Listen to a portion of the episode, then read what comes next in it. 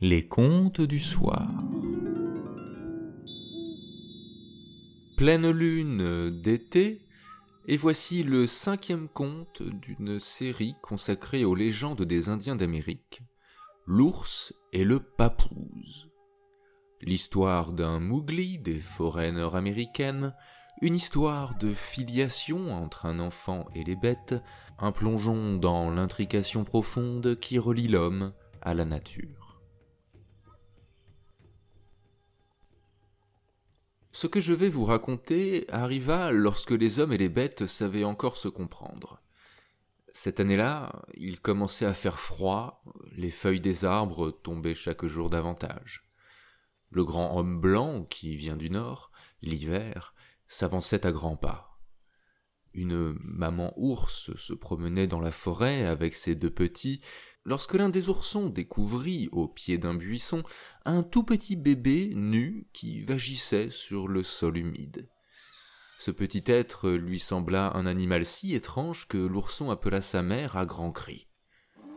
La mère ours accourut et fut bien étonnée en apercevant là un papouze à peine âgé de quelques jours. Il paraissait si faible et grelottait si fort qu'elle eut pitié de lui. Elle savait qu'il allait mourir de froid s'il restait là, aussi le prit-elle immédiatement dans ses bras pour le réchauffer. L'enfant, se sentant bien au chaud contre cette poitrine fourrée, cessa de pleurer et peu à peu s'endormit. C'est la maman ours qui se trouva alors bien embarrassée. Que faire de ce papouze? Ces deux oursons occupaient tout son temps, mais elle n'eut pas le cœur d'abandonner l'enfant au vieil homme hiver et elle décida de l'emporter chez elle. Elle s'était aménagée un confortable wigwam dans une sorte de caverne naturelle dont l'entrée se trouvait cachée par un gros arbre. C'est là que, bien à l'abri, elle élevait ses petits, c'est là qu'elle éleva le petit de l'homme. Elle le nourrit et le soigna comme s'il eût été son propre fils, et l'enfant devint un gentil garçon, vigoureux, intelligent et gai. Le petit Indien vivait comme ses frères adoptifs. Il passait tout son temps avec eux. Ensemble, ils couraient, se roulaient dans l'herbe, essayaient de grimper aux arbres. L'enfant ne savait pas qu'il était différent des oursons. En fait, il se croyait un petit ourson. La grosse maman voulut surveiller leurs ébats elle était heureuse de voir le papouze devenir un vigoureux petit Indien. Elle était fière de lui. Parfois, elle se disait que s'il arrivait à connaître les secrets de la forêt, puis plus tard ceux des hommes de sa race, il pourrait devenir un grand chef et faire beaucoup de bien. Parfois aussi, elle se demandait ce qu'il adviendrait de l'enfant si elle venait à disparaître.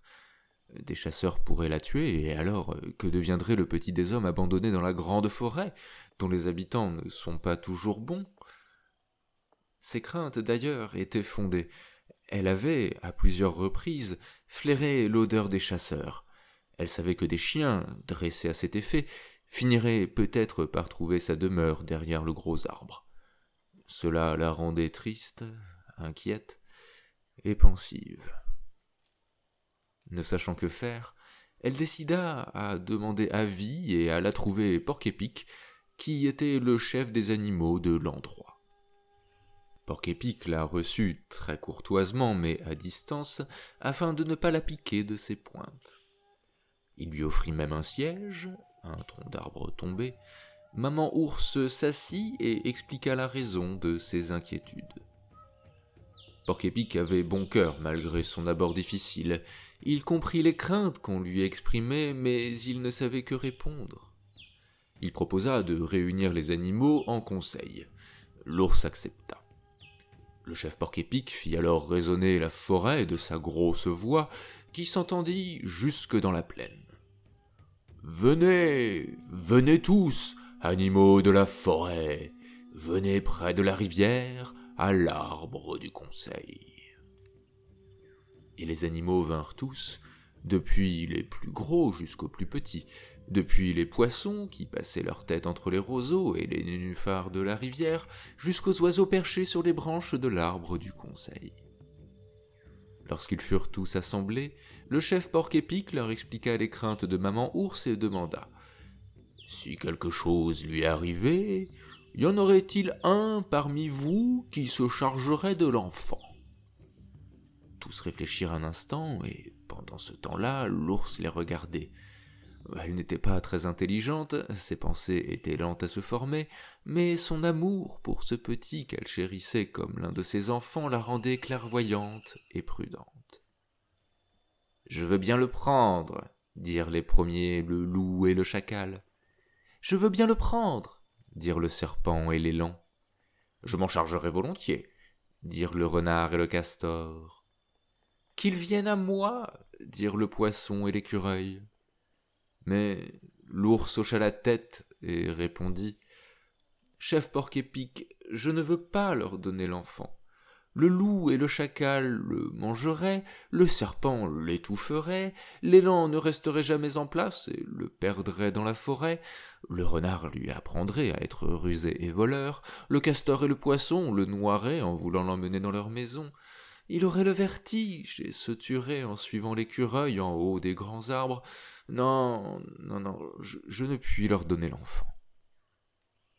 Les oiseaux écoutaient, éparpillés sur les branches. Ils auraient bien aimé adopter le petit, mais ils se sentaient tout à fait incapables de le soigner comme il faudrait. Ils regrettaient leur impuissance, ils en étaient honteux, et cela les empêchait de chanter. Tout à coup, il y eut des bruits d'ailes, des piaillements et des exclamations de plaisir. C'est qu'il venait d'apercevoir le grand aigle.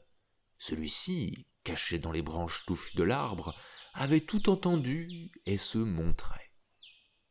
S'il se montre, c'est qu'il a de bons conseils à donner, pensèrent les oiseaux. Et, en effet, le grand aigle, après avoir secoué ses ailes, parla. Je crois que le plus sage serait de rendre le petit à ceux de sa race, qui l'élevèrent comme un homme. Or, je connais, non loin d'ici, un wigwam d'Indiens où l'on désire un enfant. Confiez-le-moi, je suis fort, je peux prendre le petit, l'emporter et l'offrir à la femme qui habite ce wigwam. Elle l'acceptera comme venant du grand esprit, elle sera heureuse et l'enfant aussi. L'ours consentit. Elle eut bien de la peine à retenir ses larmes lorsqu'elle donna le petit Indien à l'aigle. Mais, comme toutes les mères, même les mères adoptives, elle cherchait avant tout le bonheur de l'enfant qu'elle aimait, et elle savait que l'aigle était plus intelligent qu'elle et incapable de la tromper. L'oiseau s'envola donc. Il déposa son fardeau à la porte du wigwam où le papouse fut accueilli avec joie. Les Indiens l'adoptèrent comme leur enfant. Il grandit heureux et devint un robuste jeune homme et l'un des meilleurs chasseurs de la tribu. Nul mieux que lui ne savait découvrir, puis suivre la piste des animaux. Il savait surtout distinguer la piste des ours et trouver leurs repères. Mais jamais il n'essaya d'en tuer un, et il n'indiqua jamais leur lieu de retraite aux autres chasseurs. Il se maria, éleva une nombreuse famille, devint un chef, sa demeure fut décorée de peaux magnifiques, peaux des animaux qu'il avait tués, loups, hyènes, élans, renards, mais on ne vit jamais une peau d'ours orner sa maison ou couvrir le sol de son wigwam. Toute sa vie, il enseigna à ses enfants d'abord, à ses petits-enfants ensuite, à épargner et même à aimer ceux qui l'avaient épargné, secouru et aimé, lorsqu'il était abandonné, nu et grelottant, auprès d'un buisson, sur le sol humide de la grande forêt.